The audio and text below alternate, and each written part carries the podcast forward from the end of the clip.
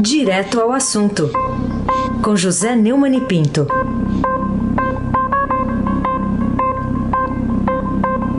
Neumani, bom dia. Bom dia, Raíssen Abac, o craque. Bom dia, Almirante Nelson e o seu pedalinho. Bom dia, Diego Henrique de Carvalho. Bom dia, Afrânio Vanderlei. Bom dia, Clã Bonfim, Manuel Alice Isadora. Bom dia, melhor ouvinte do rádio, ouvinte da rádio Eldorado 107,3, Raíssen Abac, o craque. Vamos começar com o assunto do dia que está na manchete do Estadão. Previdência passa em comissão, mas lobbies pressionam por alterações. É o texto aqui da manchete. Para você, Neumann, é vitória lá da reforma da Previdência na comissão especial, por 36 a 13. Justifica o otimismo que foi demonstrado pelo mercado financeiro ontem na, na Bolsa de Valores, até na cotação do dólar? Acho que sim. É, é claro que essa euforia não pode ser total, porque a manchete é completa. Ela dá a notícia de ontem e já adianta a pressão no plenário, né? A pressão na votação do relatório no plenário, que é o que vale, é o que vai ter que ter dois terços dos votos. A reunião da comissão especial durou 16 horas. É, e a proposta vai para o plenário. Né? O texto base foi aprovado por 36 a 13. Eu falei que é um capote, né? Um capote, como se dizia no meu tempo de jogar vôlei, né? Os destaques eh, foram também apreciados até as duas da manhã. Eh, eu tenho muitos comentários a fazer, mas eu queria ler um texto, o texto do Celso Ming, A Reforma da Previdência Avança, que é o texto que melhor acompanha na imprensa hoje, a meu ver, toda a, a, a saga que foi e o que nos espera e a importância da consciência popular a respeito da necessidade da reforma das contas da Previdência. Vamos à coluna do Celso Ming no Estadão. Convém pontuar que a tramitação do anteprojeto ainda tem longa quilometragem pela frente e muita energia política para ser queimada. Exigirá ainda debates e aprovação em dois turnos, com quórum qualificado de três quintos nas duas casas do Congresso mas a importância da aprovação por ampla maioria na Comissão Especial da Câmara dos Deputados, obtida nesta quinta-feira, não pode ser desprezada. Há alguns meses não era só a oposição que batia o pé contra a reforma, nem tanto por motivos ideológicos e mais por pura pinimba, que ignora o interesse público. Eram contra também políticos da base do governo, temerosos de que o voto a favor de uma decisão em princípio impopular tiraria seu chão junto ao eleitorado. Outros, então, eram contra apenas porque pretendiam obter vantagens especiais para aprovar o projeto do governo, entre aspas. Essas aspas mostram o seguinte: esse projeto não é do governo, é um projeto do Brasil, é isso mesmo. Prevaleciam, segundo o Celso Minga, então, as alegações destrambelhadas de que a reforma asfixiaria os velhinhos e os mais pobres, de que bastaria cobrar os devedores do INSS, não importando aí que os principais deles não passem de grandes massas falidas, como Varg, VASP, Transbrasil, ou então que o rombo da Previdência desapareceria quando o crescimento econômico fosse retomado. Aqui, né, Celso, é, é o contrário, quer dizer, o, a aprovação né, da, do combate ao rombo é que pode ajudar a combater a crise, o desemprego, etc. E por fim, o Celso escreveu: a aglutinação de forças até agora foi obtida num contexto político de ocaso do presidencialismo de coalizão, na verdade, Celso, agora está virando coalizão, né? E do surgimento de novo protagonismo no Congresso, mais próximo do que poderia ser chamado de espécie de parlamentarismo branco ou disfarçado. A respeito desse, desse, desse otimismo, falou a pessoa que realmente lutou pela reforma e, e que lhe deu base ideológica, o ministro da Economia, Paulo Guedes. Vamos ouvi-lo, Almirante, por favor. Isso era importante para nós, nós tínhamos que fazer isso, era o primeiro ajuste. E montamos um grupo para fazer isso, super experiente. Estamos tendo apoio, apesar de tudo que se diz por aí, a grande verdade é que o presidente da comissão especial, o relator, o presidente da Câmara de Deputados e, finalmente, eu acredito que a Câmara de Deputados vai aprovar ainda antes das férias. Eu acho que semana que vem isso vai ao Congresso e eu confio no Congresso brasileiro. É, o papo aí tá diferente, né? O, o, aquela, daquele clima de, de colisão, né? Abac, o craque. Bom, Neumann, a outro, outra questão para a gente abordar é, ligada a isso aí. O, o ministro Paulo Guedes, é, ele não exagerou quando disse que somos é, 200 milhões de trouxas explorados? Eu me lembrei dos 300 picaretas do Lula na Câmara que se confirma até hoje, né? Somos sim 200 milhões de trouxas explorados. O Paulo Guedes pode até não conseguir tudo que ele pretende no seu agora ele é um excelente definidor, né? Ele ele é um comunicador de primeira, né? É, ele foi uma espécie de popstar no evento do mercado financeiro na tarde de ontem em São Paulo. Entre aplausos e risadas, fez um panorama dos desafios do governo, falou sobre a Previdência e usou seu estilo polêmico para definir os problemas que vê no Brasil. Ele disse, e aí você tem razão, que ele disse que isso mesmo. Somos 200 milhões de trouxas explorados por poucas empresas. O Brasil é uma pirâmide de cabeça para baixo, com a União com o todo de recursos ao contrário dos Estados Unidos. Se falta segurança pública, hospital, saneamento, esse recurso tem que descer. Não pode estar lá em cima. Nós somos 200 milhões de trouxas, explorados por duas empreiteiras, quatro bancos, seis distribuidores de gás e uma produtora de petróleo. E desculpe, Raíssa, mas é isso mesmo. Raíssa Abac, o craque. Ô Neumann, e para você foi adequada a intervenção do presidente Bolsonaro pedindo apoio da bancada ruralista para tentar, ele não conseguiu, né, mas para tentar abrandar as regras para os policiais? É, o mais polêmico dos destaques que foi discutido ontem, né, afrouxava as regras de, das aposentadorias para a carreira de segurança pública. O, o Bolsonaro desceu é, da do, do, pedestal da presidência da República, onde ele devia ficar, para virar um lobista. Isso é absolutamente absurdo. Né? Atuando em defesa dos policiais e pressionando deputados até horas antes da votação na comissão. Aí a articulação fracassou. E vai dizer o quê? Que o presidente da República nem bom lobista é? É, não é. Porque não devia ser. Não tem nada que ser lobista. Como não tinha nada que fazer uma legislação especial para os militares. É isso, esses privilégios é, são os que é, aumentam o rombo e que dificultam qualquer reforma, Heisenberg e o crack. E o que, que, se pode deduzir, Neumann, ainda da declaração do presidente, é, segundo a qual evitar a vitória da esquerda na Argentina é mais importante do que na Venezuela. Até o candidato aí esteve aqui, tá, veio aqui fazer uma visita ao Brasil, né? O candidato lá que faz chapa com a Cristina Kirchner. É, veio aí espalhando o terror, né? Vai, não vai aprovar o, o, o acordo da, do Mercosul com a, unidade, a União Europeia, etc. Né? De fato é preocupante. Ah, só que o problema da Argentina é um problema da Argentina, principalmente, primeiramente. Né?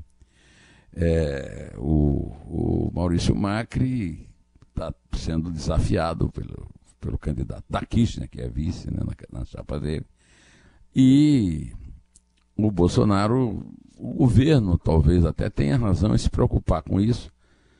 Agora, esse tipo de comparação com a Venezuela não, eu não entendi bem. De qualquer maneira, eu acho é que o Bolsonaro devia se preocupar mais é, em governar, em ser o presidente de todos os brasileiros, parar com esse discurso ideológico, parar com é, discutir picuinhas e concentrar nos grandes desafios, que são imensos do governo, até mesmo na negociação com o Congresso Nacional e no acompanhamento do trabalho do Poder Judiciário. Então, é, a Argentina, a esquerda ganhar a eleição na Argentina é um problema.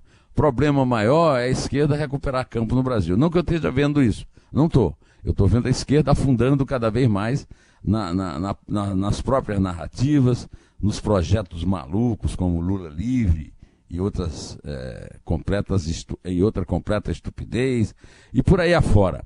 É, de qualquer maneira, o Bolsonaro podia concentrar todas as suas energias e o capital de votos que ele teve na eleição para cuidar não de esmagar a esquerda ideologicamente, mas de impedir a possibilidade da esquerda voltar Porque o único jeito que a esquerda tem para voltar eleitoralmente, depois do fracasso enorme das últimas eleições, é o fracasso do governo dele. Então, ele tem que cuidar em dar certo, acabar com o desemprego é, que assola o Brasil e que ameaça realmente, mais do que a Venezuela e do que a Argentina, a possibilidade de um projeto de deixar a esquerda do lado depois dela ter provocado, promovido e feito o, a maior roubalheira da história do Brasil, talvez do mundo, Raíssa Abac. Aliás, só para complementar, né, Neumann, sobre Venezuela, uma informação que ontem a ONU publicou um relatório que documenta a execução extrajudicial de 5.287 pessoas pelo regime do Maduro em 2018. Isso aí dá 14 assassinatos por dia e, e o relatório comandado pela Michelle Bachelet, né, ex-presidente do Chile. Michelle Bachelet, você chama muito bem atenção para isso. Michelle Bachelet é uma pessoa de esquerda, é socialista, mas esse relatório cala a boca de Gleisi Hoffmann, de, de, do PSOL, Alessandro Moron, é, toda essa gente da esquerda no Brasil que lambe as botas desse canalha, desse Nicolás Maduro, e agora vem a Michelle Bachelet, Bachelet botar as coisas no devido lugar. Eu jamais imaginei que um dia podia elogiar a Michelle Bachelet. Estou elogiando. Raíssen Abac, graças a você que fez uma boa lembrança. Raíssen Abac é o craque, é ou não é?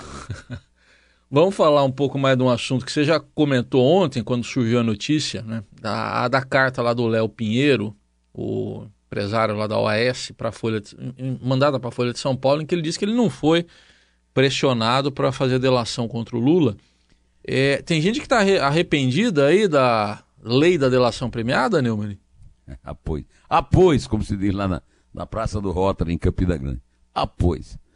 É o assunto do Estadão Notícias o Estadão Notícias de hoje está tratando da relação do, do, Bolsonaro com os evangélicos, mas eu coloquei lá um comentáriozinho sobre esse assunto que eu vou tratar aqui agora, viu? É, a carta do. a sensacional carta do Léo Pinheiro e, e a reação é, que a Folha teve à carta, que é ministros do Supremo acham que isso, é, a carta não prova que Moro foi imparcial. Também não prova que o, o o Gilmar Mendes é imparcial, que o Ricardo Lewandowski é imparcial, que o Dias Toffoli é imparcial, tá certo? Agora, em relação à reação que você está me provocando, é para dizer o seguinte: poucos petistas teriam o cinismo e a coragem do senador Jacques Wagner, que é um petroleiro carioca e é conhecido na Bahia como Jequinho, de declarar como fez que se arrepende de ter ajudado a aprovar a lei que permitiu a delação premiada no Brasil, seguindo o exemplo de países como Estados Unidos, Itália e outros países civilizados. A declaração mostra, em toda a sua extensão, a falta de decoro total do Partido dos Trabalhadores. Presta atenção, ele não se mortifica pelos crimes que o PT cometeu, nem pelos de Nicolás Maduro, mas sim por ter permitido que os agentes da lei o desmascarassem. Esse cidadão, Raiz, é senador da República. Esse é o meu comentário no Estadão de Notícias. E quando eu publiquei no blog o comentário, eu publiquei com uma foto. Sabe quem? Léo Pinheiro batendo papo com, com Jaques, Jaquinho numa imensa mesa no, no, no Palácio da Bahia. Aí se abaque o craque. Bom, outro tema aqui para a gente falar é Cabral, né, tem nos proporcionado grandes descobertas, já, já faz tempo, né? Um, além de falar terra à vista, tem um que fala propina à vista. É, você se surpreendeu aí com essa notícia de que o Sérgio Cabral disse ao juiz Marcelo Bretas que informou a Lula e a Eduardo Paes que tinha conseguido 2 milhões de dólares do, lá do rei Arthur para financiar a compra de votos para o Rio ser escolhido como sede da Olimpíada de 2016? É, todo mundo vai dizer assim, não, mas ele não apresenta prova. Não, ele apresenta prova, não apresenta prova porque não precisa. Se homologarem uma delação premiada que ele quer fazer, inclusive para entregar gente do, da justiça e é que ela não é homologada, aí ele vai ser obrigado a condenar, a, a apresentar provas. O, o Cabral está preso desde novembro de 2016 e foi condenado a 198 anos e seis meses de prisão até agora. E agora ele contou ao juiz Marcelo Bretas que comprou por 2 milhões de dólares os votos de nove integrantes do Comitê Olímpico Internacional para garantir que o Rio de Janeiro fosse escolhido sede da Olimpíada 2016. A negociação, segundo ele, foi feita pelo senegalês Lamine Diak, presidente na época da Associação Internacional das Federações de Atletismo. Entre os votos comprados, rapaz, está o nadador Alexander Popov. Quatro medalhas de ouro nas Olimpíadas de 92 e 96. O ucraniano Sérgio Bubka, considerado o maior atleta de salto com vara da história. Olha, o, o Cabral contou, que contou isso, é como você falou na pergunta ao Lula. Vamos ouvir o que ele falou? Vamos. Quando saiu Chicago, eu tive um ataque de choro e, e, de, e comecei a passar mal. E ele achou estranho. E Lula falou, sentado comigo tomando um, um esquinho, já mais calmo.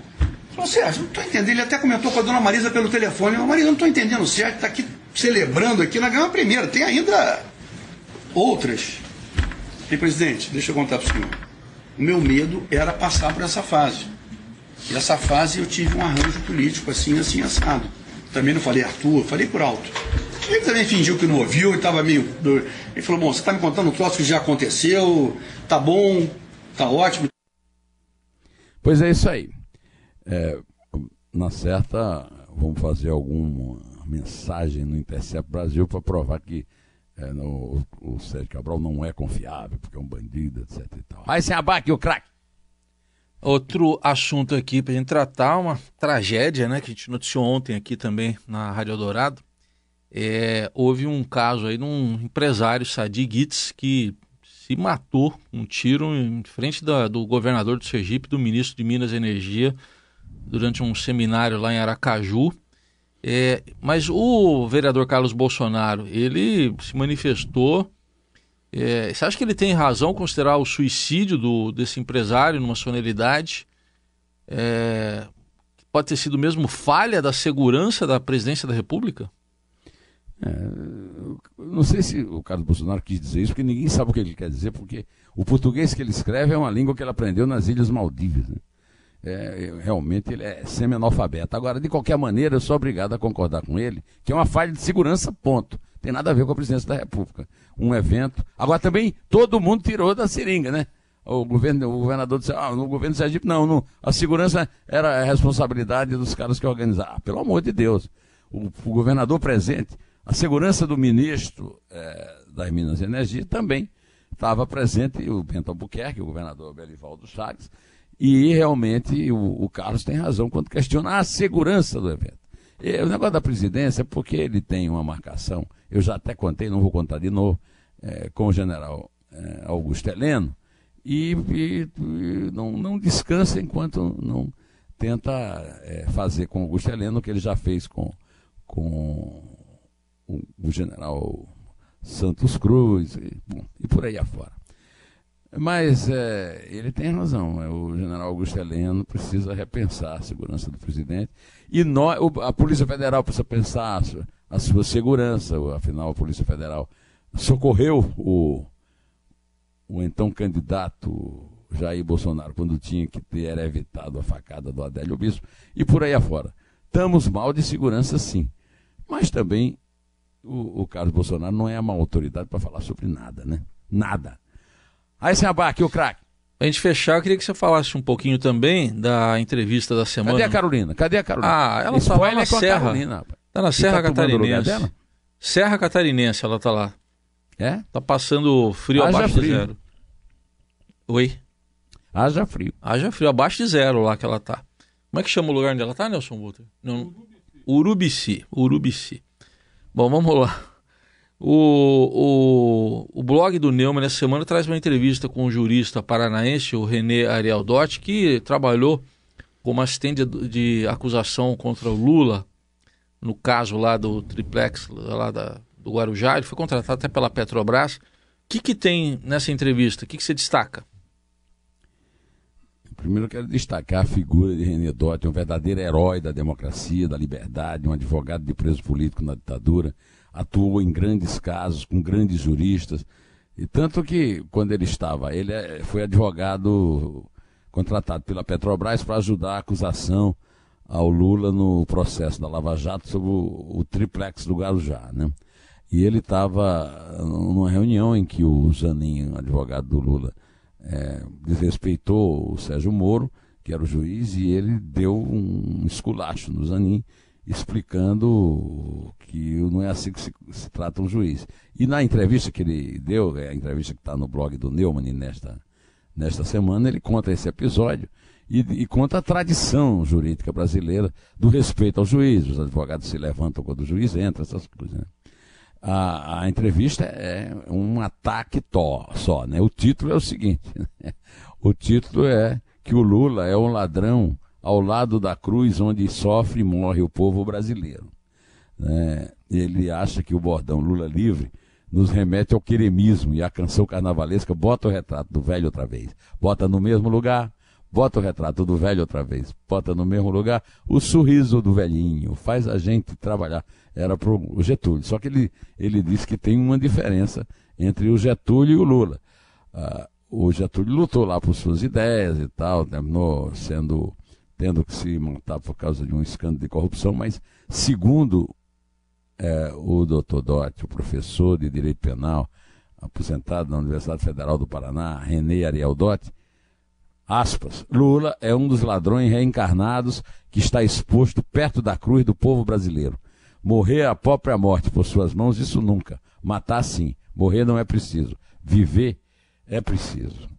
É, o professor também cita um livro que eu quero ler, porque a, é, a citação dele é, é, espetacular, né? A Corrupção da Inteligência, de Flávio Gordon.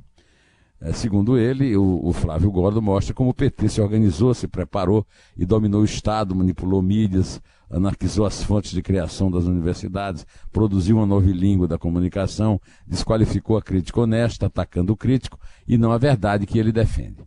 O, ele também conta um episódio que na época eu comentei aqui, quando terminou esse, esse bron essa bronca que ele deu nos aninhos, Zé Roberto Batóquio, é, político do PDT e um dos advogados de defesa do Lula, foi presidente da OAB, disse, oh, mas você mudou de lado? Ele disse, não, não, quem mudou de lado foi você, eu estou aqui defendendo os interesses da Petrobras, do povo brasileiro, contra a maior roubalheira da história. E, e, e, e aí Uh, mas continuam amigos, ele é um grande admirador do Batoque e vice-versa. Mas é isso aí, eu acho que todo mundo devia ler essa entrevista. Né? É, a entrevista está no blog do Neumann no Estadão e está também no meu uh, site Estação Neumann, www.neumann.com. Vai ler, Raíssen Abac, vai ler. Vou ver lá. Manda, manda, manda a Carolina ler lá no frio de como é que Vamos chama lá. a cidade? Tremendo de frio. Como é a cidade? Urucu. Que o quê? Urubici. Urubici. É. Então é isso aí, vamos contar, né? Vamos lá. Você quer dar um palpite para Brasil e Peru ou fica, me inclua, te incluo fora dessa? Olha, você sabe que eu acho essa, essa seleção brasileira uma porcaria. O Peru não é propriamente um adversário, né? 3 a 0 pro Brasil. Ô, louco, hein? Tá otimista. Então vamos lá, em homenagem ao seu placar, é 3. É 2. É 1. Um. Em pé.